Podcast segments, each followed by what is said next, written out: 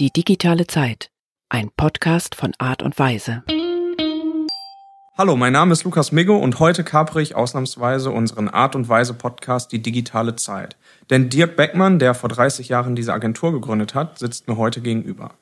Und er sitzt mir nicht alleine gegenüber, sondern wird von Sille begleitet. Wie Dirk ist Sille seit Tag 1 bei Art und Weise dabei. Heute ist eine besondere Folge, denn normalerweise passiert hier Folgendes. Wir sprechen mit Leuten, die eine spannende Perspektive auf die digitale Zeit haben. Das sind Mitarbeiter unserer Agentur, Leute aus der Politik, der Verwaltung, MedienkünstlerInnen, UnternehmerInnen, FotografInnen oder Studierende. In den ersten Podcasts haben wir diese Menschen gefragt, was ihre ersten Kontaktpunkte zur digitalen Zeit waren oder welche Vor- und Nachteile sie in der Digitalisierung sehen, was, wie sie die digitale Zeit nutzen und wie sie sich die Welt in einigen Jahren vorstellen. Ins Jahr 2021 starten wir aber anders, denn vor 30 Jahren im Februar wurde Art und Weise gegründet.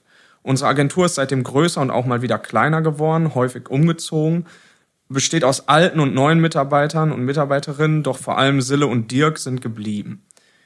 Ich freue mich heute zum ersten Mal selber so richtig davon zu erfahren, wie die Art und Weise Reise der vergangenen 30 Jahre aussieht und hoffentlich die ein oder andere Geschichte zu hören, die im Agenturalltag sonst untergehen würde. Also, hallo Sille und Dirk. Hallo. Hallo Lukas. Ich könnte euch jetzt fragen, wer ihr seid. Dirk, dich haben wir ja aber schon häufig gehört, deshalb andersrum. Ich würde gern ähm, euch gegenseitig fragen, dass Sille Dirk vorstellt und Dirk Sille vorstellt. Und ähm, Dirk, wer ist Sille eigentlich? Ja, Sille ist ähm, die gute Seele der Firma, auch wenn sie das nicht hören kann, die Augen verdreht, so wie immer. Aber ähm, jeder andere außer ihr selbst würde das genauso unterschreiben. Sie ist sozusagen die ähm, die, das, das äh, Gefühl der Firma und die, ähm, die, die, ja, die Art und Weise, also wie wir sind, das ist ganz doll geprägt von Sille. Ähm, sie kümmert sich um alles, außer um das Geschäft. Also sie enabled jeden Einzelnen, sie empfängt jeden, jede Bewerbung kriegt sie ähm, und äh, dann empfängt sie die Leute, onboardet sie. Ähm, sie ist wahrscheinlich auch die letzte, die die Leute sehen, wenn die wieder gehen und äh, offboardet sie auch, weiß ich nicht, aber ich glaube schon. Und so, so ist also quasi der, der Rahmen, der gesetzt wird bei Art und Weise eben der äh, von Sille. Und ähm, genau, wir sind ja seit äh, vielen Jahren verbunden in dieser, in dieser Arbeit zusammen. Und ähm, diese Aufteilung ist auf jeden Fall schon immer so gewesen. Und Sille war schon immer da. Ist Sille auch immer da? Was macht Sille? Was ist, wenn Sille Urlaub macht? Ja, ähm, im Wesentlichen macht sie keinen Urlaub, keine Ahnung genau warum, aber ähm, äh, sie, sie, also sie macht natürlich Urlaub, aber wenn sie, wenn sie nicht da ist, dann ist das Problem, dass ich ähm, quasi keinen äh, Empfänger mehr habe, weil manchmal rufe ich einfach so in den Raum irgendwo in diese in dieses Büro, Großraumbüro Sille und dann aus irgendeiner Ecke ruft sie dann zurück und dann besprechen wir irgendwas. Wir haben auch nie Termine, also ich glaube, ich habe mit jedem hier schon Termine, so richtige Jour fixes oder Termine, aber ähm, mit Sille habe ich keine festen Termine, sondern wir sind immer so in der Zwischenzeit miteinander. Genau, wenn Sille nicht da ist, dann ähm, fehlt auf jeden Fall ganz viel und man muss das dann irgendwie auf Haufen legen in virtueller oder in echter Form. Das heißt, das sind auch wirklich Sachen, die, die liegen bleiben und die hier so den Alltag bestimmen, oder wie? Also Sille sechs Wochen auf Kreuzfahrt, wie sieht's dann hier aus? Naja, also wahrscheinlich sind dann noch mehr von, den äh, Dämm, von dem Dämmmaterial runtergefallen und das habe ich dann alles irgendwo in der Dusche gestapelt, damit irgendjemand das dann mal wieder aufhängt. Haben wir eine Dusche? Wir haben eine Dusche, ja. Ah, schon wieder Ich glaube, die wurde noch nie verwendet, außer als Lager. Doch, die wurde schon verwendet, okay. Ja, und ähm, ja, und ansonsten bleibt das liegen. Das ist äh, im Moment auch nicht, äh, wird auch nicht von jemandem anderen erledigt dann. Wenn sie Urlaub hat, dann hat irgendwas Pause. Und Sille, wer ist Dirk? Ja, Dirk ist auf jeden Fall der kreative Kopf, das kann man schon so sagen. Und äh, auch der Antreiber für uns alle, was uns manchmal ein bisschen wahnsinnig macht, wenn man ihm nicht äh, so schnell folgen kann, wie er voranprescht. Und ähm, Dirk ist vor allen Dingen auch mutig und traut sich selbst, aber auch dem Team im Grunde alles zu. Also was ihn begeistert, wo er hin will, da will er hin und äh, das traut er uns zu und dann gehen wir den Weg. Und war das auch der Grund, wie du dich früher dazu entschieden hast, mit Dirk zusammenzuarbeiten? Oder kanntest du Dirk äh, persönlich oder bist du? Ja, ich kannte Dirk Leute, schon vorher. Wir waren befreundet und äh, kannten uns schon ein paar Jahre, glaube ich, vorher.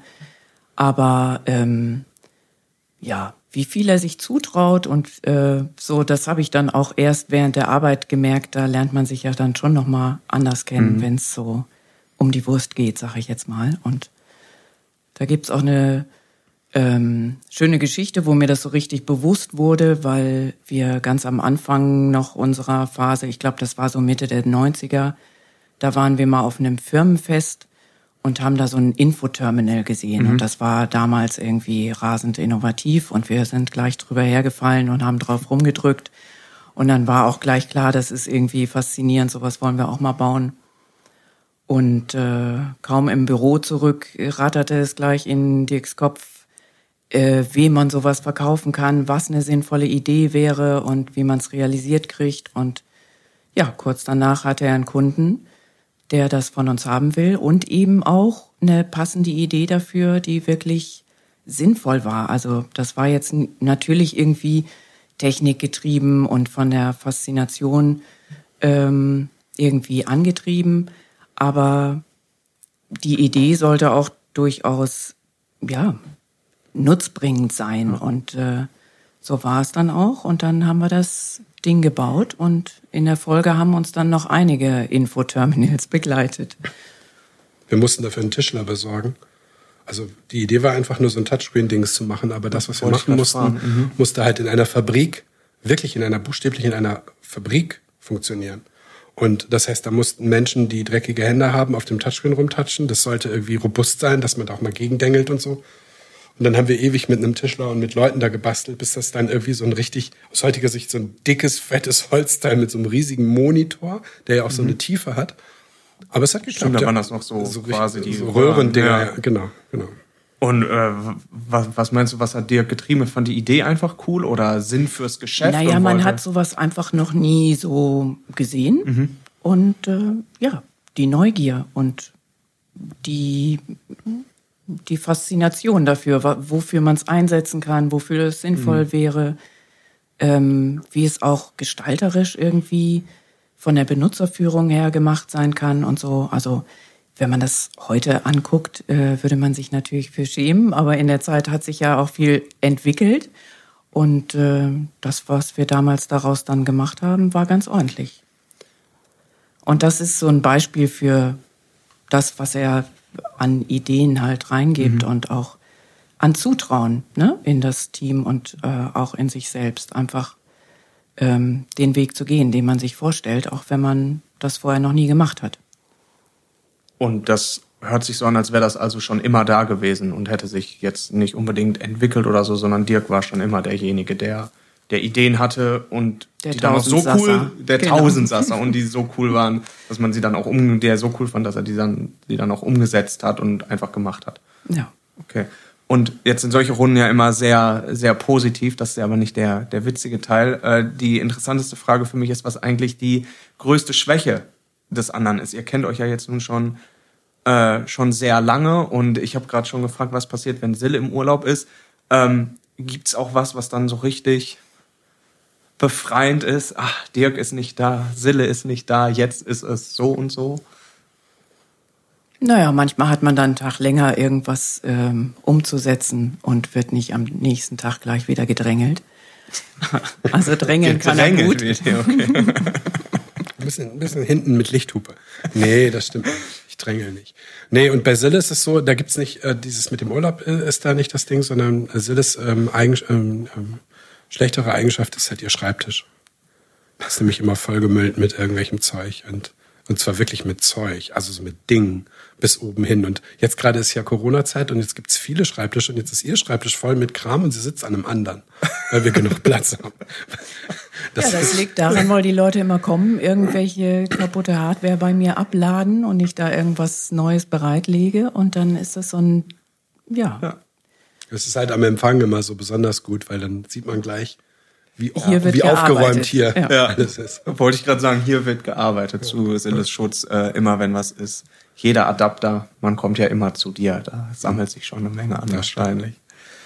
Ähm, Art und Weise ist jetzt 30 geworden, Sonntag, also wir haben Dienstag vorgestern.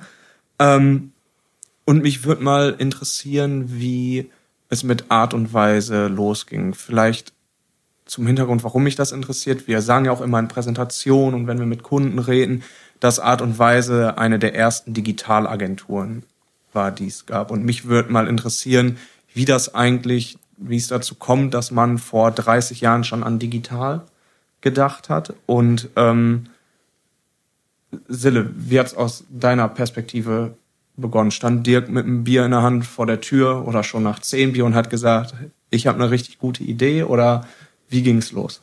Naja, ganz so digital war es nicht. Also im Grunde genommen haben wir auch so ein bisschen als klassische Werbeagentur angefangen und wir haben ja am Anfang auch viel Print gemacht. Mhm. Und das ganze Digitale hat sich, lang, hat sich langsam so eingeschlichen. Also die Möglichkeiten gab es ja noch gar nicht. Ne? Dieser Infoterminal war, glaube ich, weiß ich nicht, 94, früh, 95 irgendwann. Also vor der ersten Internetseite auf jeden Fall.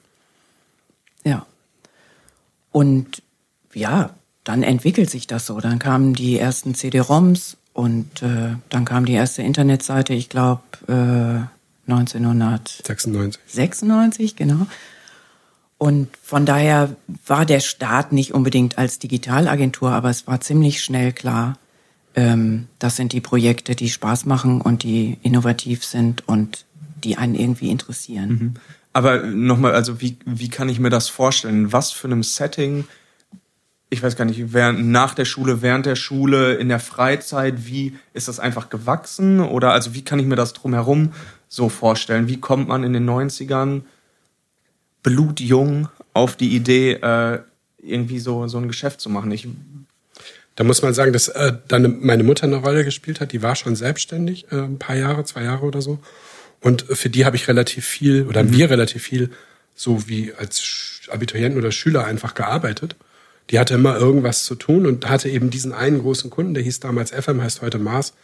Und ähm, für den musste man immer was machen. Und dann kam es irgendwie, dass manchen Monaten das Geschäft in Anführungsstrichen von uns schon genauso groß war wie ihr. Sie hat Seminare organisiert und wir hatten auf einmal richtig zu tun. Wir haben irgendwelche äh, Schilder gemacht, Aufkleber gemacht, irgendwelches Zeug, was man im Wesentlichen mit Computern herstellt. Wir haben auch für sie was programmiert oder für andere Leute was programmiert und weil diese, deswegen war das so eine schleichende Selbstständigkeit und nicht so eine tolle Gründerstory mhm. mit, mhm. oh, wir machen jetzt mal die, ich glaube, wir waren die fünfte oder sechste Digitalagentur im Nachhinein. Mhm. Es gab mal so, ein, so eine Historie, die ich gelesen habe und ich glaube, eine der ersten war eben Pixel Park von Paulus Neef aus Berlin, so eine ganz große Firma gewesen, zwischenzeitlich an der Börse gewesen und alles.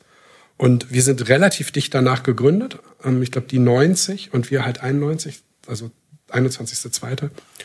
Ähm, genau, aber wir sind eben nicht gegründet mit der Idee, sondern wir sind, wir sind ja. eben gegründet, wie Sille sagt, als Tausendsasser. Wir, ja, fragen Sie uns, Dienstleistungen aller Art machen wir halt, ja. aber bei uns ist halt immer irgendwas mit dem Computer, irgendwas mit, mit Strom. Mhm. So, und dann ist, ob das, ne, dann, dann wird das halt gemacht. So, dass also ein Geburtshelfer dieser Firma sicherlich auch meine Mutter ist. Okay, und dann hattest du irgendwie ein paar Freunde um dich herum, zu denen Silla auch gehört hat, und die haben dann alle unterschiedlich mal mit angepackt und genau.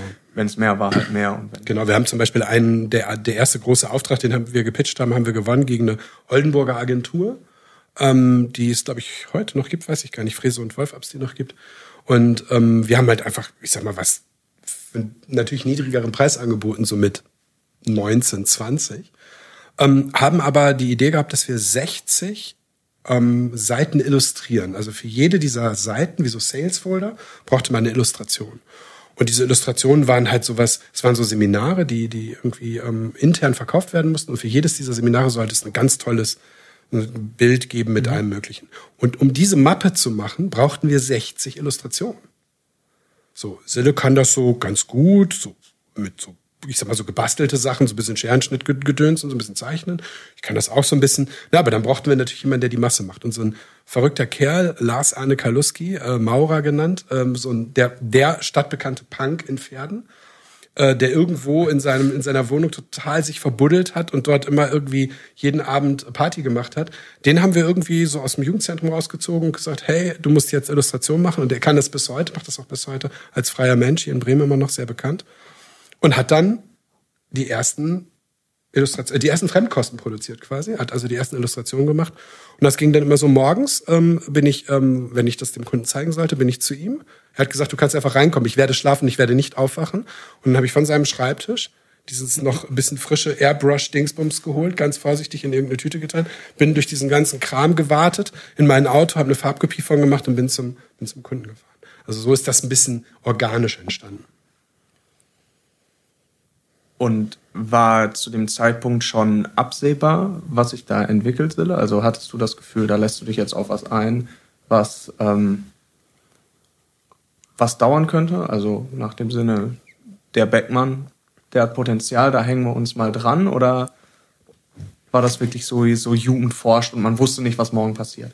Es, wurde, es war ein bisschen jugendforscht, ja. Und äh, natürlich wusste man nicht, was morgen passiert. Und das weiß man auch heute noch nicht weil sich oft während des Tuns neue Ideen entwickeln und äh, alles im Fluss ist. Und das ist eigentlich geblieben. Dirk, wenn ich dich frage, wie es losging, scheint es ja so, als hättest du schon immer Bock auf digital gehabt. Wo, wo kommt das her? Und wo kommen die Fähigkeiten her, digital zu machen oder Lust darauf zu haben, dann so ein Infoterminal zu bauen? 91 oder 93 oder wann? Ja. Also die, die Begeisterung kam ähm, als Kind schon, da gab es dann Computer und äh, wir hatten keinen Computer, aber in, in einem Kaufhaus konnte man, äh, weil die Verkäufer nett waren, als Jugendlicher da an dem Computer sitzen oder stehen musste man. Das war halt so ein C64, glaube ich, oder VC20, so ein Commodore-Ding. Genau, und das war irgendwie faszinierend für alle Jungs in dem Alter. Mhm. Ist ja bis heute so. Und Mädchen. Aber es war halt super faszinierend. Und dann hat sich das eigentlich so entwickelt, dass mich dieses Computerspielen zwar ein bisschen interessiert hat, aber nicht doll. Also mit dem Kumpel haben wir das auch manchmal gemacht und so, aber es war eigentlich nie so richtig das Interessante. Musik machen mit dem Computer war super, also Synthesizer-Krams. Mhm. Und dann eben halt auch irgendwas programmieren, aber jetzt nicht so super high-end, wie unsere Leute jetzt programmieren können, sondern so, ich sag mal so Skripten, irgendwas so zusammenbasteln, dass irgendwas geht. Und diese Faszination ähm, schmauselte sich dann rüber in die Frage von meiner Mutter, ja, hallo, ich muss mich selbstständig machen, ich brauche irgendwas. Das konnte ich zwar auch nicht, aber ich habe halt natürlich gesagt, ja, mache ich, klar. Und dann habe ich das halt irgendwie gelernt und dann habe hab ich es halt gemacht und dann hat sich das so ein bisschen entwickelt. Und deswegen gab es die zwei Zutaten, also das eine Zutat und die andere Zutat ist eben, dass mich halt Kunstgestaltung und so weiter schon immer interessiert hat. Und äh, diese gestalterische und diese technische Komponente sind ja bis vor zehn Jahren die beiden wesentlichen Zutaten gewesen. Jetzt gibt es noch eine dritte dazu, ähm, über die wir noch reden können, aber die, diese, diese beiden Zutaten, Technologie im weitesten Sinne und, und Gestaltung zu verbinden, das war eigentlich das Teil. Und das hat am Anfang, wie Sille sagt, dazu geführt, dass wir sozusagen irgendwas gedruckt haben. Aber die, der Weg dahin, das hieß Desktop Publishing, das war halt, dass du mit einem Programm auf einmal selber in der Lage warst, da so Quadrate hinzumachen und Schrift und Illustration und das alles zusammen und dann konnte man das drucken. Und da verbrauchtest du halt nicht mehr so aufwendige Prozesse. Insofern war das digitale Kommunikation, aber das Ergebnis war noch nicht digital, sondern okay. gedruckt. Mhm. Das heißt, das Medium ist immer noch analog gewesen, aber mhm. ihr habt im Prinzip schon damals. Mhm. Okay, verstanden. Ähm,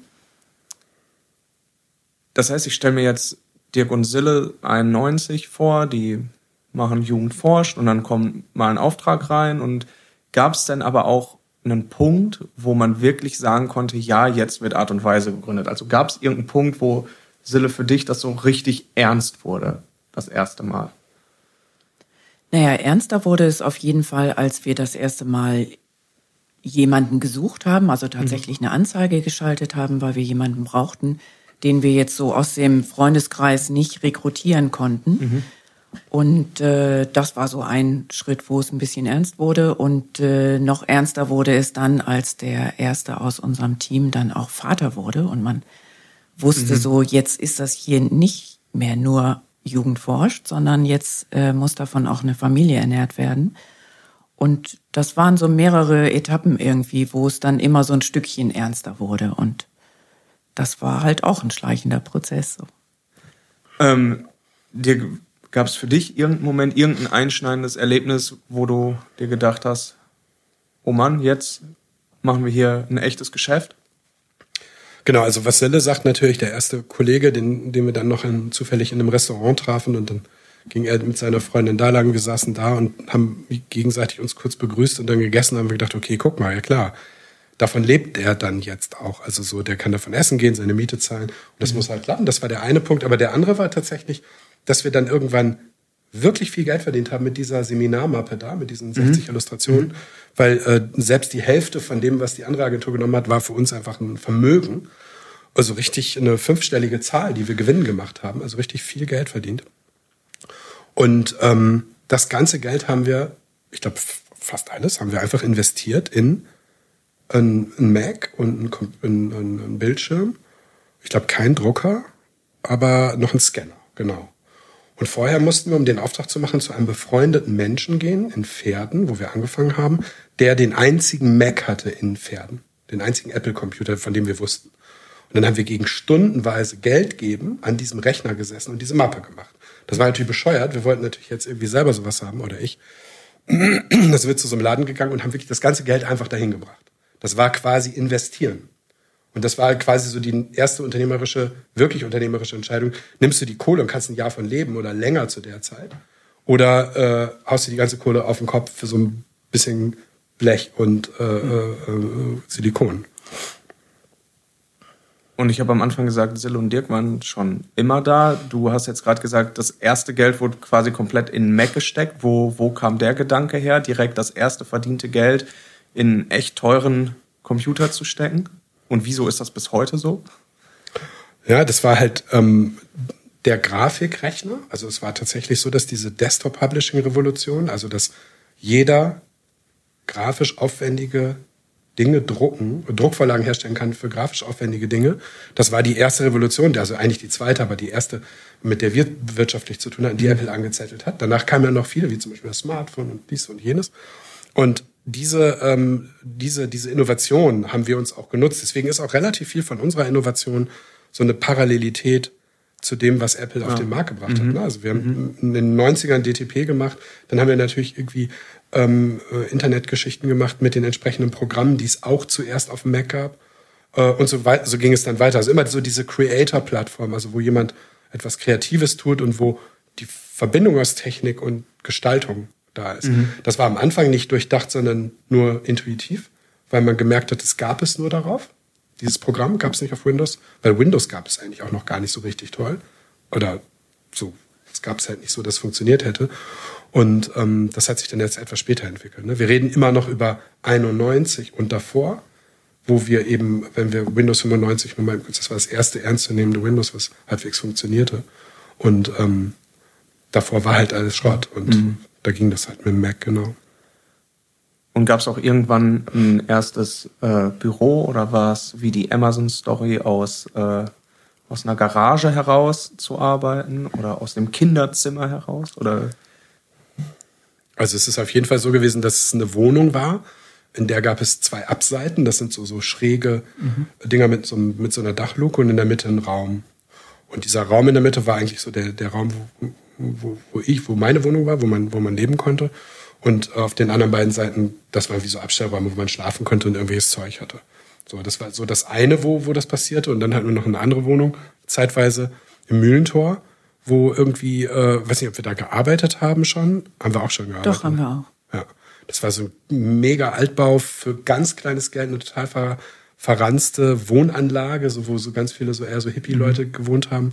Auch Freunde von uns und so, wo wir auch immer mal ein bisschen rekrutiert haben, wenn wir was brauchten. Genau, also in der Wohnung quasi. Und das erste Büro war dann tatsächlich zwar in der Zollstraße, also wo dieses, wo diese Wohnung war, aber das kann man nicht als richtiges Büro bezeichnen, außer dass wir da das Zeug stehen hatten. So richtig, das erste Büro hatten wir dann in Tegenhausen, ne? Ja. Auf dem Land. wie lange nach Gründung war das? 92, also schon 93 oder so? Ja, 93. glaub Zwei ich. Jahre, ja. Ein, zwei Jahre. Also ging es aber schon relativ schnell. Also ihr habt nicht fünf Jahre rumgedümpelt, sag ich mal, und geguckt, hier passiert was und äh, da kommt ein Auftrag rein, sondern dann ging es schon echt zügig, ja. Ja, wobei diese Zeit, das ist ja sowieso die erste Phase von Art und Weise, also quasi die, die Zeit ohne ein Gewerbe angemeldet zu haben, bis zum äh, Umzug nach Bremen, also über Pferden, Tillinghausen, dann nach Bremen. Das ist quasi die erste Phase. So, und da waren wir eigentlich zu zweit und dann irgendwann zu dritt und irgendwann zu viert, aber das war alles so klein, klein. Ne? Also das hätte man jederzeit auch wieder lassen können. So. Und erst in Bremen hat es dann angefangen, größer zu werden. Dirk, du hast es gerade schon angesprochen. Ähm, Art und Weise gibt es jetzt 30 Jahre. ich bin etwas über ein Jahr dabei, weiß von einigen Umzügen, weiß von einigen ähm, Episoden, dass Art und Weise mal kleiner war. Du hast es gerade angesprochen, klein angefangen, dann auch mal größer war. Ähm, erzähl doch mal die grob die Geschichte von Art und Weise bis heute. Kann man das in irgendwelche Abschnitte einteilen? Woran würdest du es festmachen und wie? Genau, also wir haben da schon mal drüber geredet, Sille und ich, vor, vor einiger Zeit, und da ist relativ klar geworden, dass dieses, der Ort des Büros, zumindest so Pi mal Daumen, auch immer so eine Phase mhm. äh, abbildet. Man könnte, wie gesagt, die erste Phase zusammenfassen, bis wir nach Bremen gezogen sind, über Tittinghausen, also über so ein wirklich nicht mal in Tittinghausen, sondern wirklich auf dem Acker gewohnt in einem freistehenden Haus und da war sonst nichts, mit noch einem Kumpel zusammen. Und ähm, dann haben wir, ähm, sind wir nach Bremen, die Heidelberger Straße gezogen und da hatten wir so unterschiedliche Gefühle. Also Silla hatte das Gefühl, dass diese 130 Quadratmeter, die wir da gemietet haben, viel zu groß sind für uns. Mhm. Ich hatte das Gefühl, dass sie eher zu klein sind und ich habe dann auch recht behalten in diesem Fall. Es hat genau ein Jahr gedauert, dann war uns klar, dass wir umziehen müssen. Genau, und ähm, dann sind wir halt, ich glaube, auch schon relativ schnell in die ähm, Humboldtstraße gezogen. Und mhm. diese, diese Humboldtstraße, Heidelberger Humboldtstraße, Sache im Viertel mit ähm, ja, vielen Leuten aus dem Studentenbereich. Ich habe noch Wirtschaft studiert in Bremen und da Leute kennengelernt und die haben dann auch bei uns gearbeitet, zum Teil als sogar als Geschäftsführer später einer davon und ähm, alle möglichen Konstellationen, die sich aus dieser Bremer Zeit, das ist so die zweite Phase, so wo wir im Viertel gewohnt haben. Da sind wir in dieser Humboldtstraße, haben wir uns vergrößert, sind wir also irgendwann so auch so auf 400 Quadratmeter gekommen, schätze ich mal. Sind wir noch in das Nachbarhaus gezogen, haben uns da so durchgefressen. Erst die obere Ebene, dann die untere, dann das Nachbarhaus. Also eine Wohnung darin. Und das war eine lange Zeit. Da waren wir, glaube ich, zehn Jahre. Ziemlich genau. Ja, mit Sicherheit. Ja. Und da sind wir so zu einer richtigen Firma geworden, haben eine Kultur gefunden für uns und hatten auch relativ viele Bestandteile der Firma. Also wir hatten nicht nur die Digitalagentur, wir hatten zusätzlich auch die ähm, äh, Software, die wir entwickelt haben. Wir haben eine Packaging-Abteilung gehabt, wo wir für diesen ersten Kunden Masterfoods das Packaging organisiert haben mit alleine drei, vier Leuten. Und wir relativ viel Geld mitverdienen und konnten damit die Firma aufbauen. Das war ganz schön, so dass wir quasi gar nicht so dringend immer einen neuen Auftrag brauchten. Mhm. Wir hatten also ein gutes Einkommen durch, die, durch das Packaging. Und die äh, dritte Phase ist dann, dass wir in die Überseestadt gezogen sind. Da waren wir dann auch zehn Jahre. Da haben wir so eine Art Professionalisierung durchgemacht, haben uns getrennt von, von Bereichen, haben die Software aufgegeben, haben das Packaging aufgegeben und haben sie uns sozusagen nur noch auf digital konzentriert, auf Digitalagentur. Und dort waren wir auch zehn Jahre in einem größeren Büro und teilweise mit so vielen Leuten wie heute oder sogar vielleicht drei mehr oder vier, aber ungefähr die Größenordnung. Und dann sind wir auch also wir wären schon ein bisschen früher wieder zurückgezogen, aber wir hatten einen zehn Jahres Mietvertrag, so deswegen passt es nicht immer ganz genau. Ähm, dann sind wir vor drei, vier Jahren, weiß ich nicht genau, hierher gezogen in, an Domshof. Das ist jetzt quasi die vierte Phase von uns, ne, wo wir, mhm. wo wir quasi auch wieder eine andere Firma geworden sind, einen anderen Schwerpunkt haben, während wir in der Überseestadt mit der Professionalisierung sehr viel technischer wurden, sehr viel mehr zu einer Softwarefirma mhm. wurden, sind wir jetzt wieder mehr eine, eine oder sind wir jetzt eine Kreativagentur ähm, ganz deutlich, wo die Kommunikation im Vordergrund steht und ähm, natürlich die Technik und die Gestaltung und die Redaktion und das alles auch. Ähm, und Sille, aus, aus deiner Perspektive, ähm, wie, wie würdest du das beschreiben? Wie, wieso ist Art und Weise immer umgezogen, weil es zu groß wurde? Oder hat das, ging das für Dirk mit Hand in Hand mit einer neuen, mit einem neuen Abschnitt? Oder wie, wie passiert sowas? Genau, also es hat eigentlich gar nicht so viel mit dem größer oder kleiner werden zu tun, okay. ein bisschen schon. Also in der mhm. Heidelberger Straße war das ganz extrem mhm. so, weil wir irgendwie, weiß ich nicht, mit äh, vier Leuten und ein paar Freien da eingezogen sind und innerhalb eines Jahres waren wir dann 13 Leute. Aber sonst macht sich das eher an so einem Spirit fest, sage ich jetzt mal, okay. dass man einfach mhm. denkt, so jetzt beginnt was anderes, jetzt brauchen wir auch eine andere Umgebung. Und ähm, neben den Umzügen oder ja, den verschiedenen Büros ähm, mache ich es aber auch viel an Leuten fest. Also das und das war die Zeit, wo der und der noch da war mhm. oder so. Also die Menschen prägen das einfach auch sehr stark mit. Und wenn du Spirit sagst, ähm, ich bin zugezogen nach Bremen, dann würde ich jetzt ähm, der Überseestadt einen anderen Spirit äh, zuschreiben als dem Viertel. Wie kann ich mir das bei Art und Weise vorstellen? Genau, vielleicht spielte das einfach so ein bisschen mit. Wir, ähm, ja, wir haben halt eine Zeit in dem, im Viertel verbracht und das Büro war eben auch so, wie es so war und man hätte vielleicht auch gerne mal renovieren wollen. Und ähm, Stimmt, wir hatten so Teppich, ne? Auf dem Fußboden. Ja, genau. Wir wollten dann eher irgendwie ein bisschen, ja, Holzfußboden haben, vielleicht größer, freier, luftiger, mehr Licht. Obwohl rückblickend war das Büro gar nicht so schlecht, aber diese, diese Diskussion um die Renovierung und was geht und was können wir machen und was macht der Vermieter vielleicht mit und was nicht, ähm, ist diese Idee einfach so entstanden, dass wir gesagt haben, okay, es kann ja auch mal was Neues kommen. Und die Überseestadt hat halt damals auch gelockt, weil man gar nicht wusste, was daraus wird. Also ich meine, es war ein Hafen und der war aufgegeben und da konnte alles passieren. Und diese, ähm, diese Freiheit hat uns irgendwie auch dahin gelockt. Letzten Endes ist alles ein bisschen anders geworden, als wir es vielleicht äh, selbst gestaltet hätten, wenn wir äh, da hätten alleine regieren dürfen. Aber ähm, ja, das war so der Ursprung, warum überhaupt die Idee dann gekommen ist, umzuziehen.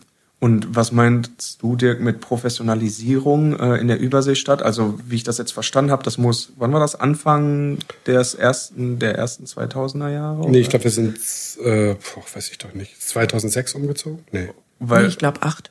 acht. okay, das heißt, bis dahin hätte ich jetzt gedacht, wäre Art und Weise schon professionell gewesen. Also, was meinst du mit Professionalisierung? Vielleicht ist Professionalisierung falsch, denn die zweite Phase, also die Humboldtstraße, war schon die, wo wir GmbH und hier und Strukturen und Finanzen und la la la und auch teilweise äh, Hierarchien oder zumindest Strukturen aufgebaut haben. Aber wir haben in der Überseestadtphase vor allem versucht zu wachsen und zu durch, durch, durch Strukturen Wachstum vorzubereiten oder vorhandenes Wachstum ähm, entsprechend durch Strukturen abzubilden. Wir haben Firmen gegründet, wir hatten ein Reisebüro im Viertel, wir hatten ein Reisebüro in Hamburg, wir haben ein riesiges Reiseportal gehabt, wir haben eine Firma gehabt, die sich mit sowas beschäftigt, was heute Siri heißt oder, oder Alexa. Wir konnten schon 2000, weiß ich nicht, acht äh, Hey Siri sagen. Und dann hat äh, Hey Siri aber auch irgendwie was gemacht. Und zwar exakt die Stimme, die heute Siri ist, die war damals auch schon da, eine Firma Nuance. Die ähm, Firma war in Berlin angesiedelt, 8 Herz hieß die. Ähm, und eine Mobile Solution Group haben wir in Bremen äh, gegründet und so weiter. Also wir haben relativ viel auch so Firmen, Firmengründung und uns mit mit, ja, mit Gründung beschäftigt, mit, mit all diesem Ganzen, um einfach zu sagen, komm, wir, wir haben jetzt das digital gut verstanden, wir wollen das irgendwie weiter pushen. Und einige Sachen sind davon ganz gut gelaufen. Also wir haben auch mal was verkauft oder zumindest wieder so, sind es so losgeworden, dass es plus minus null war. Manches hat nicht so gut geklappt. Aber alles in allem kann man sagen, war das so eine Phase, wo wir eher so getickt haben, wie häufig so Gründungsstories sind. Ne? Wir haben folgenden Plan und dann machen wir das. Das war aber etwas herzloser. Es war nicht ganz so mit Seele und nicht ganz so mit diesem, was uns einfach auch ausmacht. Und ne, während das eine in der Humboldtstraße sehr stark davon geprägt war, wie wir uns fühlen, war das andere sehr stark davon geprägt, wie so, wie so eine formale äh, Sache läuft. Und jetzt ist es, glaube ich, eine gute Mischung. Wie kommt so ein Wandel von Humboldtstraße nach Überseestadt? Ich meine jetzt nicht die Lokalität, sondern das, was du jetzt gerade, das klingt ja erstmal sehr gegensätzlich ähm, von wir machen was und mit Herzblut und Humboldtstraße und jetzt wollen wir wachsen. Also was, was war der, was war der Treiber dahinter? Also ich denke einfach, das ist so eine, also es hat immer mit Leuten zu tun, wen du da gerade so hast, aber es hat auch damit zu tun, für mich zumindest, was du gerade für ein Typ bist. Man ändert sich ja auch, ne? Also das war für mich die Zeit, da war ich auf jeden Fall irgendwie in den 30ern. Und da hat man was anderes vor, als wenn man 50 ist, was anderes vor, als wenn man irgendwie gerade die Welt kennenlernt, sag ich mal jetzt so undespektiv zu sein, wenn man irgendwie 21 ist, dann ja, dann bist du ja gerade aus der Schule rausgeputzelt. So, ne? Und ich glaube, das hat damit so am meisten zu tun, dass man das ein bisschen nochmal so eine andere Sturm- und Drangsache hat. Ich meine, wir waren in, den, in, den, in der Zeit auf allen Konferenzen, die es gibt und haben überall geredet. Ähm, wir haben Vorträge und ich weiß nicht, was alles gehalten. Auch so ein bisschen, weil wir dachten, das ist, oder ich dachte, das ist cool oder auch, manches hat auch vertrieblich was gebracht, natürlich. Wir hatten eine richtige PR-Abteilung, also PR, PR, nicht Marketing, wo wir versucht haben, in der Presse oder äh, Slots zu kriegen, Keynotes zu kriegen und so. Alles super, aber und war auch für die Zeit alles in Ordnung das würde ich rückblickend auch nicht kritisieren wollen. Aber es ist letztendlich dann irgendwann auch vorbei gewesen. Und mhm. die Version von heute ist halt ähm, die Version, die, die mir zumindest, oder ich glaube uns allen irgendwie am liebsten ist, weil es ist einerseits professionell und wir wissen, was wir tun, und andererseits ist es aber auch wieder mit Herz und mhm. hat, eine, hat eine Identität und einen Charakter. Ähm, das würde mich echt nochmal interessieren, dass du hast gerade Sturm- und Drangphase genannt, Sille. Wenn man sich jetzt vorstellt, man kommt heute bei Art und Weise rein, dann kann ich mir vorstellen, wie ich mich fühle. Ich sehe das Büro und ich kenne die Menschen. Hat sich das auch anders angefühlt, in einer Zeit zu arbeiten, wo man Apps entwickelt hat und Softwarebooten aufgebaut hat und auch wieder verkauft hat? Also hat sich das auch richtig anders angefühlt oder? Ja, ein bisschen schon. Klar, weil das, äh, das treibt ja dann alle. Und ähm, es hat auch andere Leute angezogen, klar, weil wir was anderes angeboten haben. Und das Team war ein bisschen anders zusammengesetzt. Und das spielt alles eine Rolle mit. Und ähm, Dirk, du hast es gerade schon ein bisschen anklingen lassen, dass deine heutige Version von Art und Weise die ist, mit der du natürlich jetzt gerade am meisten zufrieden bist. Die beste ist. Version aller Zeiten. Ja, die beste Version aller Zeiten. Ähm, heute sind wir ja keine und man wird uns ja nicht als, als Softwarebude oder Technikbude irgendwie wahrnehmen. Ähm, erzähl mal, was sind wir denn aus deiner Perspektive heute und wieso sind wir eigentlich das, was wir sind? Genau, es gab in, den, in, der, in der Zeit von 2000, ich glaube um 2011 herum, oder 10, 11 gab es ähm, gab's so, so zwei Sachen, die gegenläufig waren. Zum einen waren wir relativ groß und waren sehr stark im Publishing-Bereich. Also wir haben fast jeden Verlag in ähm, Deutschland gearbeitet, alle großen Verlage, also Springer und Burda und äh, Ganske und ähm, Funke Mediengruppe und äh, hier Zeit und wie sie alle heißen. Und haben wirklich große Projekte gemacht. Gestaltung natürlich auch, Konzepte, aber eben auch, auch hier Weserkurier, ähm, aber eben auch viel Technik. Und diese Technik war super, hat alles super geklappt, Riesenprojekte, aber dann drehten die Verlage Stück für Stück den Geldhahn zu und haben das nach Hause geholt, also zu sich geholt. Mhm. Heute hat jeder Verlag, der was auf sich hält, da seine eigene Agentur oder so irgendwie so eine, mindestens eine Software, große Softwarebereich, großen Softwarebereich, aber viele haben halt auch eine richtig eine Agentur, ne? auch hier in Bremen die und, und andere. Und das hat dazu geführt, dass wir einfach in eine Krise geraten sind, weil wir haben uns da ziemlich drauf konzentriert, waren Nummer, die Nummer drei im Publishing-Ranking von, von Hightext oder wie die heißen. Und, und dann waren wir in der Krise und dann mussten wir uns einfach neu erfinden. Ne? Also wir hatten dann tatsächlich auch Probleme, haben uns auch von, von einer Abteilung richtig getrennt mhm. und so weiter und haben, haben Sachen aufgegeben, haben Technologien aufgegeben und waren so ein bisschen am gucken, was, was, was so, was so los ist. Und dann habe ich ähm, aus irgendeinem Zufall, ich weiß gar nicht mehr, wie das kam, vielleicht war ich auch auf einer Konferenz oder so, das Thema Content Marketing ähm, entdeckt, das in den USA schon so ein bisschen verbreitet war und in Deutschland fast noch gar nicht. Also ich glaube, wir sind eine der ersten Agenturen, die äh, damit angefangen haben ähm, in Deutschland. Ähm, USA, wie gesagt, zwei, drei Jahre voraus.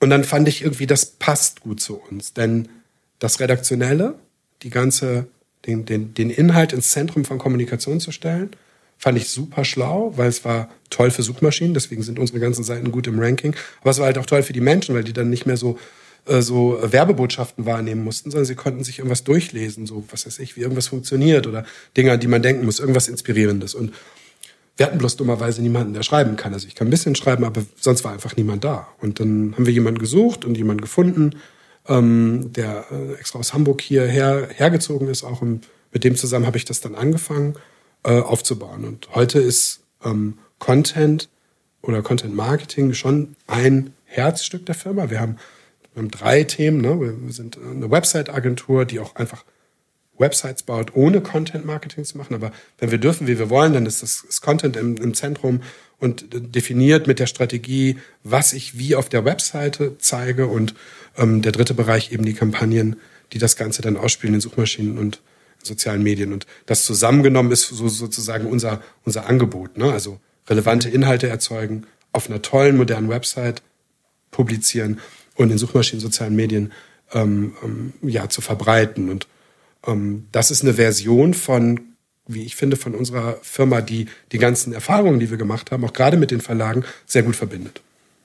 Und ist das schwierig, Fuß zu fassen, wenn man vorher, hört sich das ja so sehr nach Technik Unternehmen an, viele Entwickler, Software und jetzt macht man plötzlich was, was ja durchaus auch viel softer, nochmal anders kreativ ist. Wie kriegt man das, kriegt man das verkauft? Kriegt man das glaubwürdig rübergebracht, dass man sowas macht?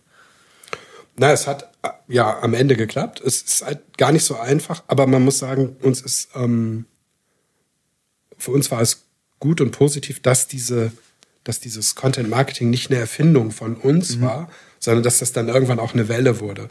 Und mittlerweile geben die deutschen Marketingleiterinnen und Leiter, ich habe irgendeine Studie gesehen, ich sag mal was, 60 Prozent, aber da wird ja auch immer viel subsumiert, äh, an, an Budget für, für so contentlastige Kommunikationskonzepte aus. Das heißt, das ist heute Mainstream. Und bei etwas, was heute Mainstream ist, früh dabei zu sein, ist dann immer klug oder gut oder Glück. Weil du dann eben sagen kannst, alles klar, ich mache das übrigens schon vier Jahre und äh, hast schon Referenzen, kannst schon zeigen, was ist. Aber natürlich ist es diese, diese Henne-Ei-Situation am Anfang gewesen. Allein die Website, unsere eigene, da war nichts mit Content. Ne? Da haben wir irgendwie gesendet und was wir alles Tolles machen, aber haben keine Artikel geschrieben, haben mhm. unser Wissen nicht geteilt mhm. und so. Und das mussten wir alles erstmal aufbauen. Das haben wir dann Stück für Stück gemacht. Und das hat ja dann auch nicht von heute auf morgen, ähm, ist nicht von heute auf morgen passiert, sondern es hat eine gewisse Zeit gedauert und dann einen Übergang gegeben. Gab es ähnlich wie am Anfang der erste Kunde oder das erste Mal ein Mitarbeiter angestellt, der dann ein Kind bekommen hat, auch einen äh, Moment, wo man gemerkt hat, Content funktioniert auch richtig gut und hat eine Zukunft? Ja, ich glaube, ähm, so richtig gut gemerkt habe ich das. Ich hoffe, dass ich das jetzt, dass, dass es der erste, das erste Projekt ist. Es war nicht das erste Projekt, wo wir Content Marketing gemacht haben, aber es war das erste Projekt, wo ich das Gefühl hatte, okay, da rennen wir irgendwo offene Türen ein. Mhm. Und ich glaube, das war für Ars Edition. Das ist so ein ja, Verlag für alles Mögliche. Viel, viel mit Basteln, mit Kindern, mit Frauen, mit so weicheren Themen, sage ich jetzt mal vorsichtig dazu. Und dann haben wir gesagt, okay Leute, ihr kriegt eine Strategie, dass ihr einmal pro Monat so ein digitales Magazin rausbringt mit so einem bunten Strauß allerlei aus dem ganzen Portfolio. Also irgendwas mit Kindergeburtstag und irgendwas mit Namenstag und hier wird gebastelt und dann aber auch ein Inhalt, den man richtig lesen kann. Und, dieses bunte Potpourri wurde dann Monat für Monat produziert mit einem Editorial von der jeweiligen Ansprechperson. Und das hat super geklappt. Das hat im Pitch super geklappt. Das hat im, also um das zu gewinnen, mhm. super geklappt. Das haben wir viele Jahre für die gemacht. Mittlerweile sind die weitergezogen, ich glaube nach sieben, acht Jahren oder so, und machen jetzt irgendwie anders. Die sind vertriebsorientierter geworden, aber für das Image war das super. Und ähm, für Pieper haben wir sowas ähnliches gemacht. Da waren wir noch so ein bisschen in dieser Verlagsecke, mhm. Buchverlage noch. Ähm, es war, ein, war ein schöner Übergang. Gut, und ich meine dann die, die großen Projekte, die wir heute betreuen, äh, da hat man es dann spätestens gemerkt, ne, dass zum ja. Pitch für Erdinger alkoholfrei gewonnen haben, weil die wirklich explizit eine Content-Marketing-Agentur mhm. gesucht haben, eingetippt haben, uns gefunden haben, ganz oldschool, also wir kannten die nicht. Die haben uns gefunden, haben uns angerufen, zum Pitch eingeladen, Pitch gewonnen und betreuen die. Und jetzt spielen ja die Orte für Art und Weise immer eine Rolle. Ist, wie würdest du dieses Büro hier beschreiben, Sille? War das genauso ein klarer Cut wie der Weg in die ähm, in die Überseestadt oder was hat es mit diesem Büro hier auf sich? Ja, es war vielleicht so ein bisschen sich besinnen. Mhm. Also es war ja davor schon eigentlich zwei, drei Jahre, wo wir uns so ein bisschen neu erfunden haben und dann war das einfach fällig, dass auch der Ort sich ändert. Mhm. Und Dirk, äh, beste Version äh, von Art und Weise. Du sagst, es ist der, der Dreiklang, irgendwie Content, Kampagne, Website.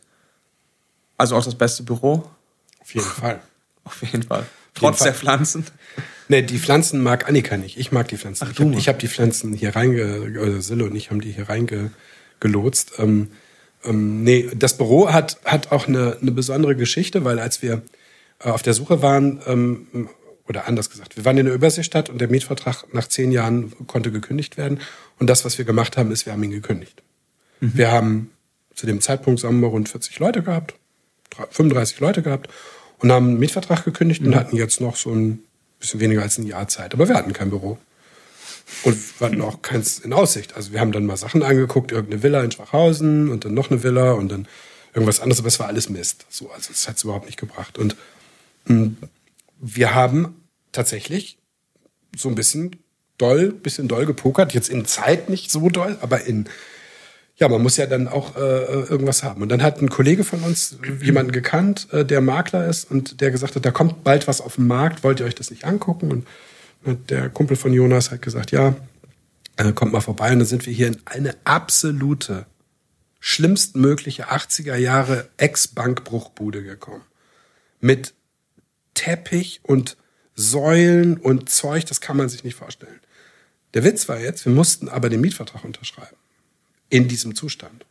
Weil die wollten nur dann renovieren, wenn sie Miete haben. Das Problem war also, wir mussten uns vorstellen, wie das wird.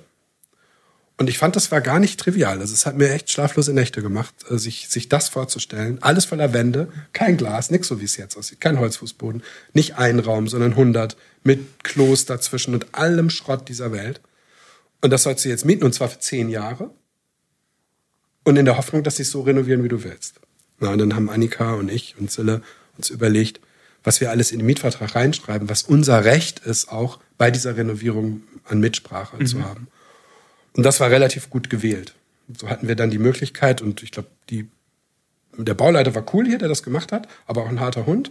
Aber wir waren dann auch ein harter Hund, so halbwegs, und ähm, dann haben wir das, also die haben es gut gemacht, aber wir haben halt auch echt vieles gekriegt, was man sich gar nicht besser vorstellen kann. Ne? Also die haben dann wirklich auch die, das Layout und die Küche und wie das alles aufgeteilt ist, die Meetingräume und so weiter so gebaut, wie wir uns das gewünscht haben. Und ähm, bis auf so ein paar kleine Geschichten, die äh, ähm, leider nicht geklappt haben, zum Beispiel die Metrokacheln in der Küche, die nicht versetzt äh, mhm. gefliest wurden, sondern gerade, was man noch nie irgendwo gesehen hat auf der Welt, außer bei uns. Also bis auf so ein paar Kleinigkeiten ist es auch echt gut geworden wir könnten ja jetzt noch ewig darüber weiterreden und es äh, soll ja hier auch kein, keine Vertriebspräsentation werden, sodass ich nicht weiter Fragen darüber stelle, was Content Marketing so toll macht. Aber ich würde gerne die letzten 30 Jahre und die aktuelle Zeit nochmal ein bisschen anders ähm, betrachten. Und ich habe ein paar kleine Fragen beziehungsweise Assoziationen, wozu ich gerne eure, eure Meinung, eure Gedanken hätte. Wenn ihr keine habt, nicht schlimm. Ich hoffe, ich habe sie gut ausgewählt.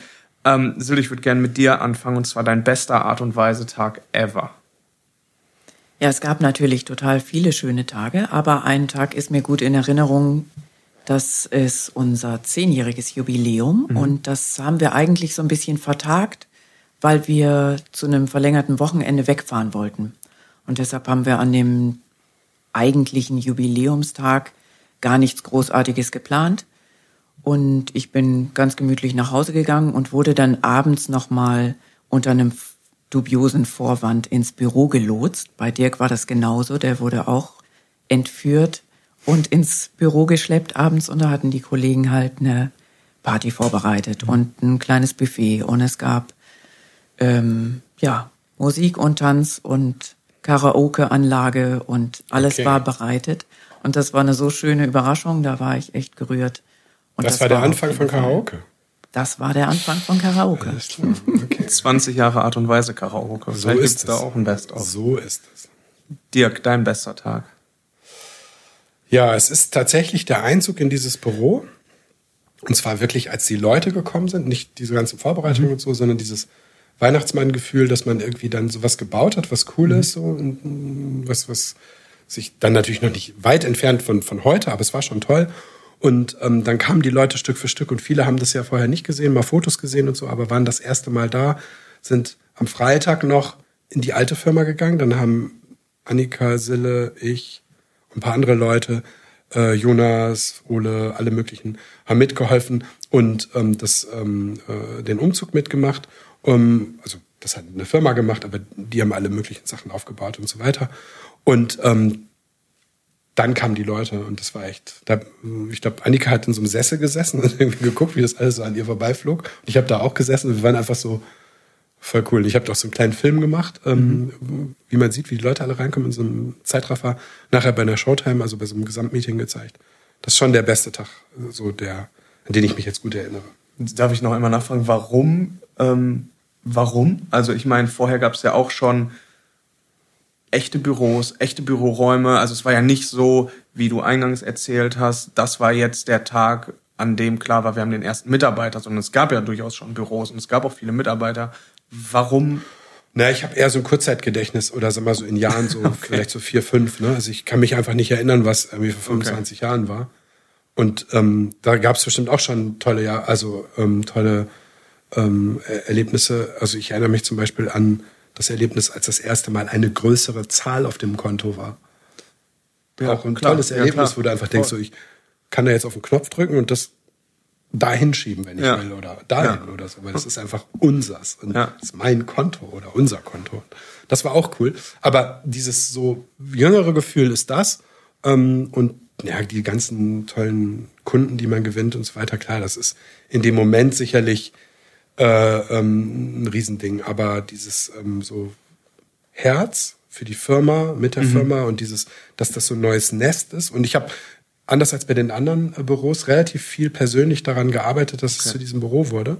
Also viel gestaltet, meiner Tochter, meiner Großen und so weiter und mit den anderen Kolleginnen und Kollegen. Also das war schon irgendwie so ein, so ein, so ein ja, so ein Herzensprojekt. Mhm. Die schwerste Art und Weise Entscheidung, die ihr treffen musstet oder mitbekommen habt, dass sie getroffen wurde? Also es gibt ganz viele schwere Entscheidungen, glaube ich. Das ist schwer zu sagen. Aber ich glaube, so unterm Strich kann man sagen, alles, was mit Leuten zu tun hat, ist immer schwer. Oder oft. Mhm. Also da gibt es auf jeden Fall die schwersten Entscheidungen. Also wenn man Menschen gehen lassen muss, weil, oder was meinst du? Genau. Mhm. Also Personalentscheidungen können mhm. durchaus schwer sein. Wenn es um Leute geht, ist es halt immer gleich was anderes, ja. als wenn es, ich sag jetzt mal, nur um Geld geht mhm. oder so. Mhm. Genau, also mein, ich glaube, der die schwerste Entscheidung war sicherlich ein Kollege, der lange bei uns war und wirklich auch von, von früh, frühen, frühen Tagen an ähm, äh, mitgemacht hat, ähm, den gehen zu lassen, irgendwann, als wir aufgehört haben, Packaging zu machen. Der war, hat das geleitet und dann hat der Kunde ähm, uns da das nicht verlängert, den Vertrag, nach ganz vielen Jahren, weil sie das irgendwo billiger gekriegt haben, weiß ich nicht, in Polen oder in England, England. oder England, genau. Mhm. Und, und haben alles nach England geschubst und, ähm, und dann haben sie ähm, gesagt, das gibt's nicht mehr. Der Kollege war dann noch längere Zeit bei uns, aber hat sich dann nicht so richtig in diesem Digitalsektor mhm. wohlgefühlt und ihm das zu sagen und das irgendwie zu managen und so weiter, das war super schwierig. Das habe ich persönlich, glaube ich, auch nicht besonders gut gemacht. Aber das war dann halt echt eine, so, ein, so eine schwere ein schwerer Gang sozusagen. Mhm. Ne? Genau. Lieblingsprojekt? Oh, da gibt's auch eine Menge. Also es gibt ganz viele Sachen, auf die man irgendwie stolz ist, egal ob das jetzt große Markenartikler sind oder so. Aber das, was Dirk auch vorhin schon erwähnt hat, die erste Reiseseite, die wir gebaut mhm. haben, die hat mich irgendwie unglaublich stolz gemacht, weil es war so eine der ersten und wir haben uns viel Mühe mhm. gegeben, mhm dass sie gut angenommen wird, weil es damals noch so war, dass die Leute sich zwar erkundigt haben im Internet, wo kann ich hinreisen, was gibt es alles für Angebote, aber man hat sich noch nicht getraut, eine Reise zu buchen. Mhm. Und ähm, da haben wir einiges für getan, dass das äh, funktioniert. Und es hat nachher gut funktioniert. Und dann sah man in der Folge, wie andere plötzlich auch auf den Markt drängten und ganz schön bei uns abgekupfert haben. Und das hat mich schon stolz gemacht. Stimmt, das war 99, ne? Da haben wir äh, Travel Channel gewonnen. Eine Tochter damals von Otto und Gruner und Ja. Erst Gruner und Ja, dann mhm. Otto und dann nur noch Otto. Und dann haben wir Stück für Stück alle Portale gemacht, also äh, Hotelrei, also Hotels buchen, Flüge buchen und eben ganz wichtig Pauschalreisen ah, okay. buchen. Und diese, diese Engines haben wir konzipiert und gebaut und mit einer befreundeten Firma aus Hamburg zusammen ähm, ähm, dann viele, viele Jahre dafür gearbeitet. Das war auch so ein Durchbruchprojekt für uns, ne? dass wir sowas Großes gekriegt haben. Zeitgleich Ende der 90er, Anfang der Nuller haben wir auch Milka und Kellogg's bekommen, also große Markenseiten. Milka bis heute ein Kunde von uns. Ähm, das sind schon echt gute Projekte. Aber mein persönliches Lieblingsprojekt ist die Zeit-App. Mhm. Ähm, das war im, naja, wie gesagt, so 2011 schätze ich, 2010 ist das iPad rausgekommen. Wahrscheinlich ist es im Frühjahr rausgekommen. Ich weiß es nicht. Auf jeden Fall ich glaube, im Dezember 2010 haben wir den Pitch gewonnen um die App für die Zeit, die iPad-App für die Zeit, wo man die Zeit drauf lesen soll. Und das haben wir dann auch viele Jahre gemacht. Und das, da kam alles zusammen, was wir zu dem Zeitpunkt konnten. Die Technologie, ähm, ähm, eine riesige Designabteilung mit ganz vielen tollen UX-Menschen, Konzeptionsleuten, ähm, ähm, Leute, die ähm, sich wirklich ganz intensiv damit auseinandergesetzt haben, wie so eine Produktion Woche für Woche funktioniert, wie du also quasi für diese Redaktionen oder wie du es den Redaktionen so leicht machst und so einfach machst, dass sie das auch beitragen können. da muss man sich vorstellen, da ist dann jemand mit einem Aufnahmegerät zu Herrn Martenstein gegangen für seine Kolumne. Der hat das eingesprochen, ist wieder nach Hause gekommen, hat das irgendwie umformatiert und das musste dann mit in diese App und dann gab es im Zeitmagazin in der App so, so zwei Kommentarsprechblasen, wo man so draufdrücken konnte. Und dann musste jemand den Text, der ja von einem Autoren oder einer Autorin mhm. von der Zeit geschrieben wurde, nochmal kommentieren mit lustigen Kommentaren. Olga und so und so hieß das. Ähm, und und das haben wir Woche für Woche produziert. Also ich weiß gar nicht, wie viele Jahre, bestimmt fünf, sechs Jahre ähm, oder sieben Jahre. Und jetzt erst vor kurzem ist die, äh, ist die Zeit-App gelauncht worden. Also wirklich vor vier Wochen.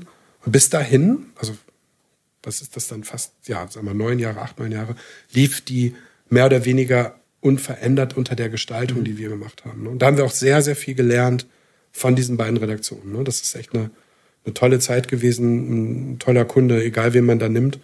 Ähm, das war wirklich äh, sehr beeindruckend. Ja. War das auch dann zuträglich für Art und Weise als Content-Marketing-Agentur irgendwann? Oder also hängt das auch zusammen? Oder? Also zumindest die, äh, die Kultur mhm. der Redaktion ja. in so einer äh, Redaktion. Man muss sagen, es gibt auch Redaktionen, die sind ganz anders die sind halt so Clickbait-mäßiger drauf. Gerade so Online-Redaktionen gibt es ja auch viele, die einfach wirklich gucken, dass sie äh, ähm, vor allem dann die Klicks kriegen. Das macht Zeit Online auch, auch sehr erfolgreich, aber eben nicht mit den, mit den ganz billigen äh, mhm. Geschichten. So. Und äh, die Zeit Online-Redaktion ist wahnsinnig innovativ gewesen, als ähm, auch zu der Zeit haben die ja einen Teil dieser Arbeit auch für diese Zeit-App mit äh, übernommen, zumindest konzeptionelle, technische Dinge. Und äh, genau, das ist ein tolles, ein toller Verlag, eine, eine tolle Marke und sind ja auch super erfolgreich. Die beste Feier. Hollala. Da gibt's auch viele. Aber es äh, gab auf jeden Fall äh, eine tolle Feier, wo wir das erste Mal Kunden eingeladen haben. Das war in der mhm. Humboldtstraße. Das fand ich ein tolles, großes Fest. Und äh, in dem Jahr danach gab es gleich wieder eine tolle Party mit ganz viel Live-Musik, bis die Polizei anrückte. das war auf jeden ja. Fall auch eine sehr gute Party, ja. Da mussten wir noch einige, ähm, da hatten wir einige, ja, Alkoholanbieter sozusagen, also Schnapshersteller. Sierra Tequila. Sierra, genau. Und oh. Bier gab's, Jefer. Mhm. Also das waren sozusagen ähm, die guten Gaben unserer Kunden mussten da niedergemacht werden und deshalb gab es, glaube ich, nur diese Party zu dem Anlass, dass wir wie die Getränke da hatten und die unbedingt weg mussten. Und da haben wir ein großes Fest draus gemacht. Das war auch sehr gut. Das klingt, als sollten wir die Erdinger und Milka Party äh, mhm. wieder aufleben mhm. lassen und dann. wir haben ja einen Erdinger Kühlschrank. Ja. Ähm, meine Lieblingsparty eine von denen, den Jüngeren, äh, das mag wieder an dem Gedächtnis liegen, aber auch daran, dass wir seit äh, einiger Zeit ähm, ähm, hier ja selber kochen. Wir haben, seit wir in diesem Büro sind, eine tolle Küche. Und Hanna, unsere Redakteurin, Foto, Video, Frau und Köchin, ähm, hat dann immer irgendwas im Petto. Und ein, ein, eine Weihnachtsfeier war so, dass hier in der Küche gekocht wurde mit einer Kollegin und ähm, wir dann das, den großen Konfi so umdekoriert haben wie so, ein, wie so ein italienisches Restaurant und da saßen dann alle. Ähm, heute würde das nicht mehr passen, da waren wir, glaube ich, so paar 30 auf der Feier. Und ähm, heute müssten wir uns was anderes ausdenken. Auf jeden Fall war das dann so, ne, das Büro beleben. Das erste Mal war das, glaube ich, im Büro diese Feier, das mit der Küche, das passte alles zusammen. Es gab irgendwie, weiß ich nicht, ein paar Gänge und es war, äh, ich fand es super. Und auch danach halt hier getanzt in, im Büro und Karaoke gesungen und bis äh, man den, die Muttersprache nicht mehr konnte und dann nach Hause gegangen. Ich habe äh, zwei Begriffe, wo ich gar nicht weiß, ob die nicht vielleicht zusammengehören. Ich habe mich mit Lena vorher abgesprochen, was ich euch noch so rüberwerfen könnte.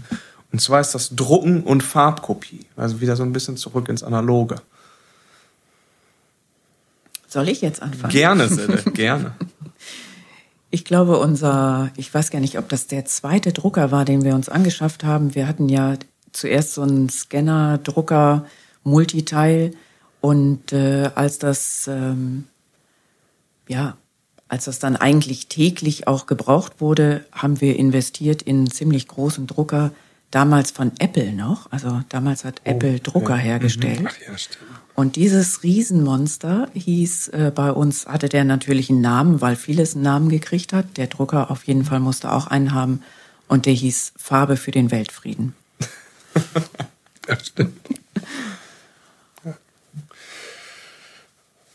Ah, und ähm, Farbkopierer, das gehört eigentlich dazu, aber ähm, es gab irgendwann die Situation, dass wir in Pferden noch ähm, irgendwie hätten investieren können mhm.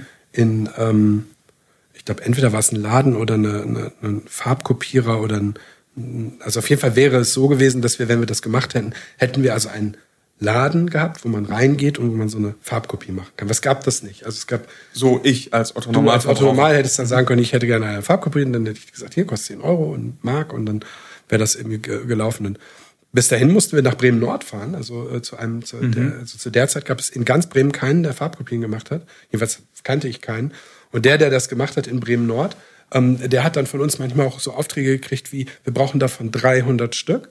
Dann hat er nachts dort Studenten beschäftigt und einer seiner Studierenden ist heute Staatsrat bei der Senatorin für ähm, Arbeit, Wirtschaft und Europa äh, und ein guter Kumpel. Ähm, und äh, der hat dann da als Student die Farbkopien von uns gemacht, wie wir erst viel, viel später rausgefunden haben. Na, und dann dachten wir, holen wir das Geschäft mal nach Hause, aber wir haben es dann doch nicht gemacht, Gott sei Dank, weil sonst hätten wir jetzt einen Farbkopierladen gehabt. Wäre auch äh, eine Perspektive für Art und Weise gewesen, aber einmal kurz einhaken, warum ich mach's jetzt mal einfach, hörst Content Marketing und springst da drauf und hörst Websites oder Technik und springst da drauf.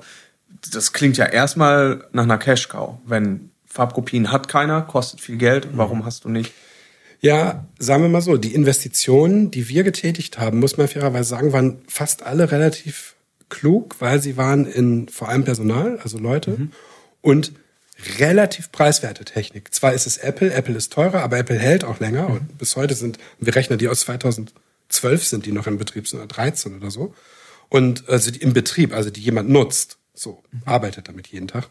Ähm, und solche Investitionen haben wir gemacht, aber dass wir jetzt so richtig große Geräte gekauft haben. In der Überseestadt gab es mal eine Phase, da haben wir auch einen riesen Serverraum investiert. Das war sicherlich so, eine Ausnahme, aber ansonsten haben wir eigentlich uns gar nicht so viel Anlagevermögen äh, angelacht. Ne? Auch keine Büros gebaut okay. oder so. Jetzt mhm. haben wir ein bisschen mehr Geld in, in Büromöbel investiert, weil wir das gerade spannend finden, ähm, tolle Möbel zu haben.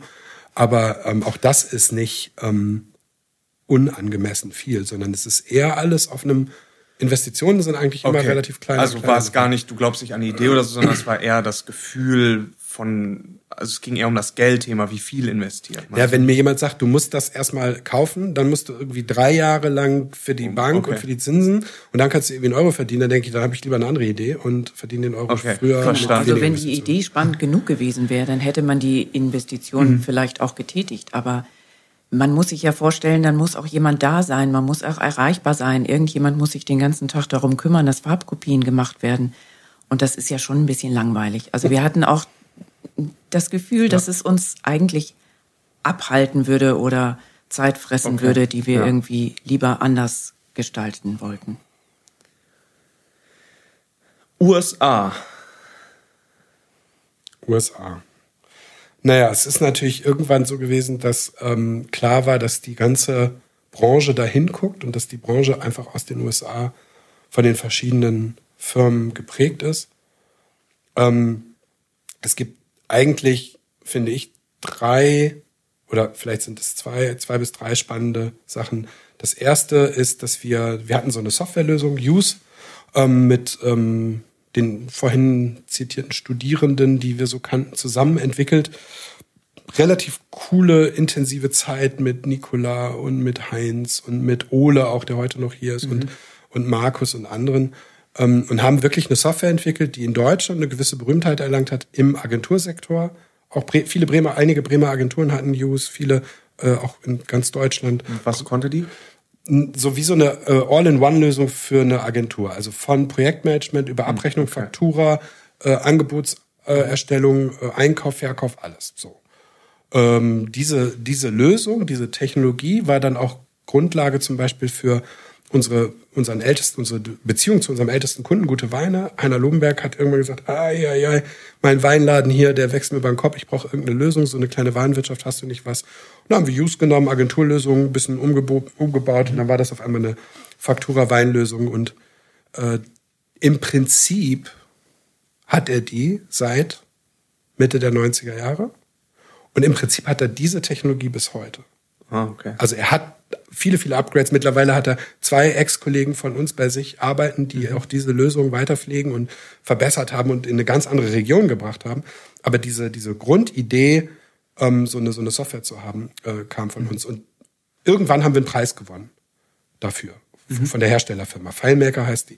Das ist eine Tochterfirma von Apple, wie sollte es anders sein? Und äh, die haben dann gesagt, wir sind dann die ersten gewesen, die so einen Preis gekriegt haben als weiß nicht, beste Lösung international oder so. So wie so ein Oscar für so ein, mhm. also wenn, wenn Deutsche einen Oscar gewinnen, so fühlte sich das an. Also die richtigen harten Jungs da, die haben dann die großen Preise gekriegt und wir haben dann diesen, diesen europäischen Ehrenpreis gekriegt. Aber ich musste auf einer Bühne stehen und ein, eine Dankesrede halten, eine kurze vor 1400 Leuten, die irgendwie da so FileMaker-Enthusiasten mhm. waren. Und äh, genau, das habe ich dann auch gemacht. Das klingt auch ein bisschen nerdig. Ja, das war auch ein bisschen nerdig. Aber es war halt so eine, das, ich meine, wer diese Konferenzwelt aus den USA kennt, ne, diese, diese, die, das ist ja so eine bestimmte, bestimmte Szene, egal welches Thema, gibt so eine riesige Konferenz, mhm. äh, ähm, Tross, der da immer hin und her reist. So, das war, das war so das eine und das andere war, das war Westküste, da war, fand die Konferenz statt in San Francisco und Ostküste war New York, da gab es eine Konferenz, die hieß GEL, Good Experiences Live, von so einem, ja, auch so ein UX-Guru äh, aus, der überall irgendwie Bücher geschrieben hat und so weiter. Und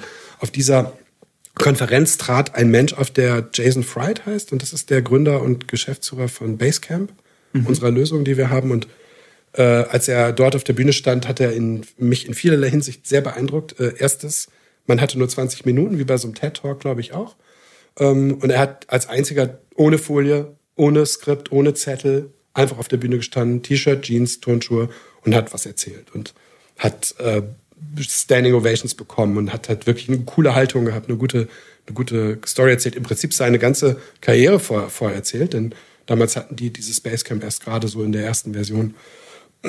ja, und wie sollte es anders sein? Das nutzen wir natürlich auch bis heute, das Tool. Und ich habe noch einen letzten, Identität. Ja, ähm, wir haben ja eigentlich mehr oder weniger die ganze Zeit darüber geredet. Also Art und Weise hat sich ja sozusagen immer entwickelt, hat immer irgendwelche Identitäten angenommen. Eine kleine Studentenbude, eine bisschen erwachsen gewordene Viertelbude, eine große, äh, professionellere, ähm, professioneller gewordene oder sagen wir auf Wachstum getrimmte Überseestadtbude. Und jetzt sind wir eine Agentur, die, wie ich finde, eine versucht so, so, eine, so, eine, so eine, in, in diesem Urwald an Möglichkeiten eine eigene Identität zu haben, nämlich die, dass wir glauben, wir sollten die Leute, die wir da für unsere Kunden erreichen sollen, ähm, idealerweise nicht nerven.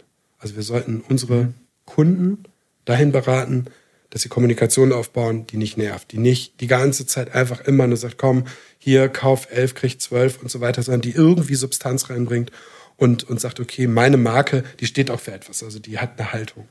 Und ähm, wir wollen unseren Kunden helfen, diese digitale Identität für sich zu finden.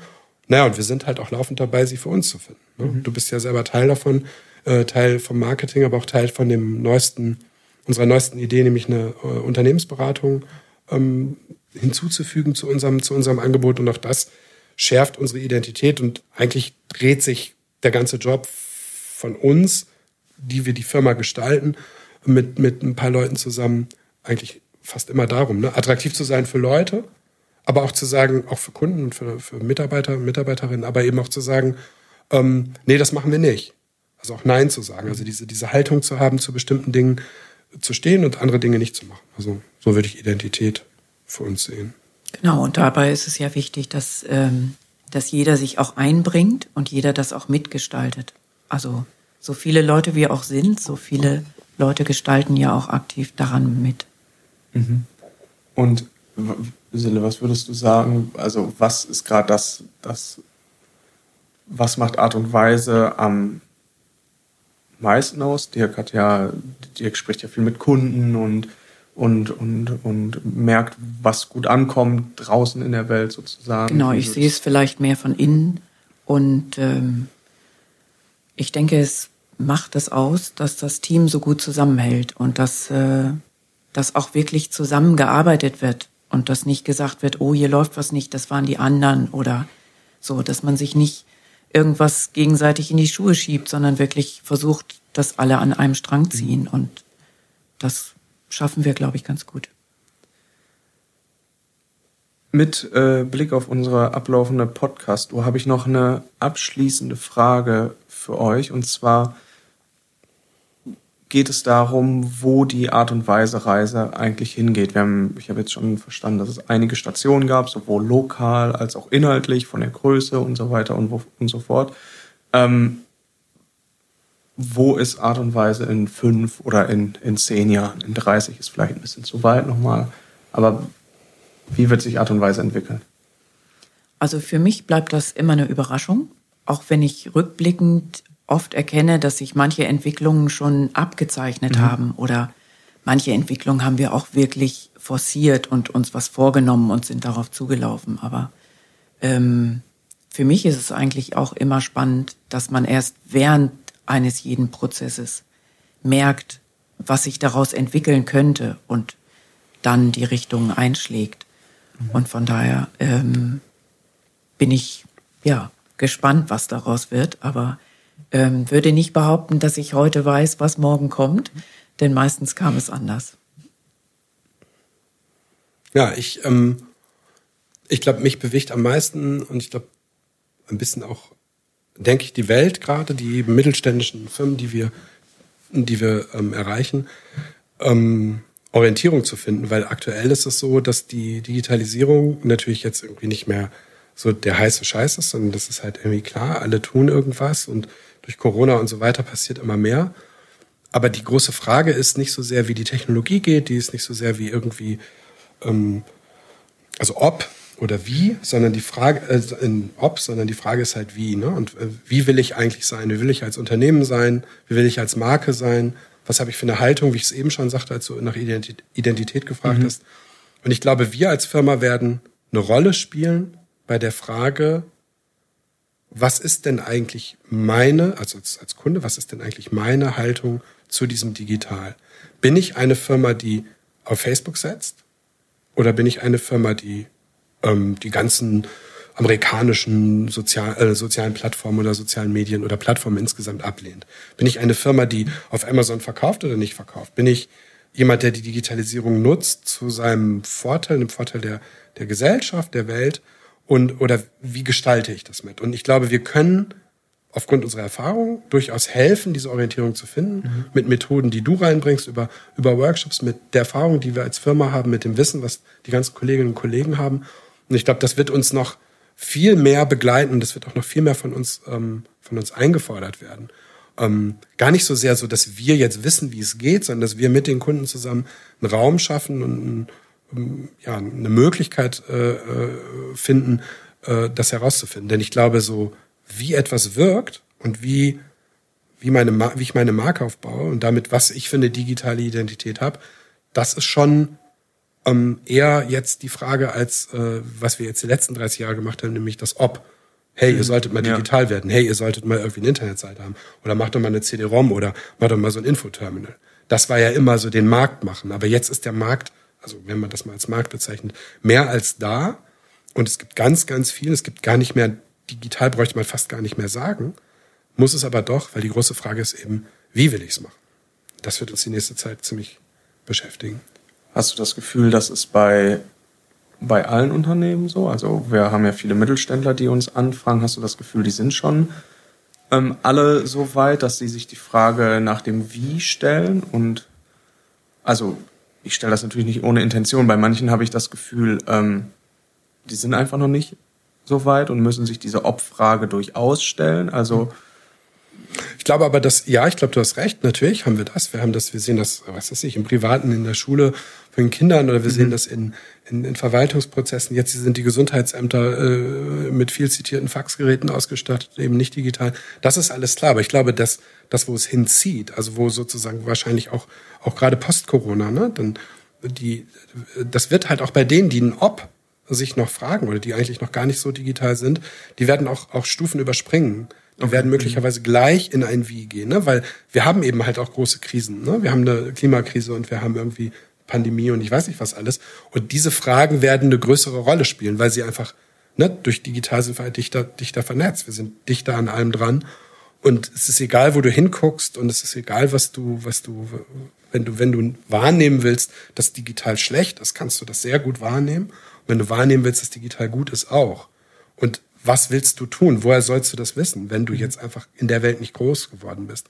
Und da Orientierung zu stiften und mitzuhelfen, zu gucken, was ist das Richtige für euch, was, was ist, was ist relevant, was ist, was ist bodenständig, was ist, ja, hanseatisch vielleicht sogar ein bisschen, also weil wir eben aus, aus dieser, mhm. aus dieser Kultur kommen, da werden wir, ähm, denke ich mal, eine Rolle spielen.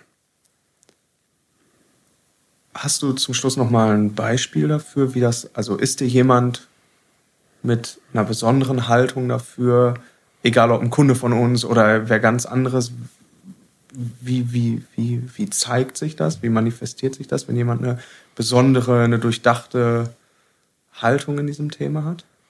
Naja, also das eine ist, ähm, machen wir mal ein großes Beispiel. Ähm, man, man weiß, also ich habe ja mal ein Buch geschrieben über Apple und deswegen, mhm. ich bin ein großer Apple-Fan und finde, dass die Positionierung von Apple gerade als eine der großen amerikanischen Platt, also Anbieter von digitaler ähm, ja, Innovation und Technologie relativ vorbildlich ist, weil sie sagen, wir setzen auf Datenschutz. Mhm. Und wir gehen auch in den Kampf mit den anderen, die eigentlich immer so in einem Abzug genannt werden, wie vor allem Facebook, weil wir sagen, wir wollen wieder transparent machen für die Nutzerinnen und den Nutzer, was da eigentlich alles passiert. Denn heute sind die Menschen das Produkt und nicht äh, die Produkte, wie sie glauben, weil die Daten über die Menschen das große Geschäftsmodell sind. Auch für uns.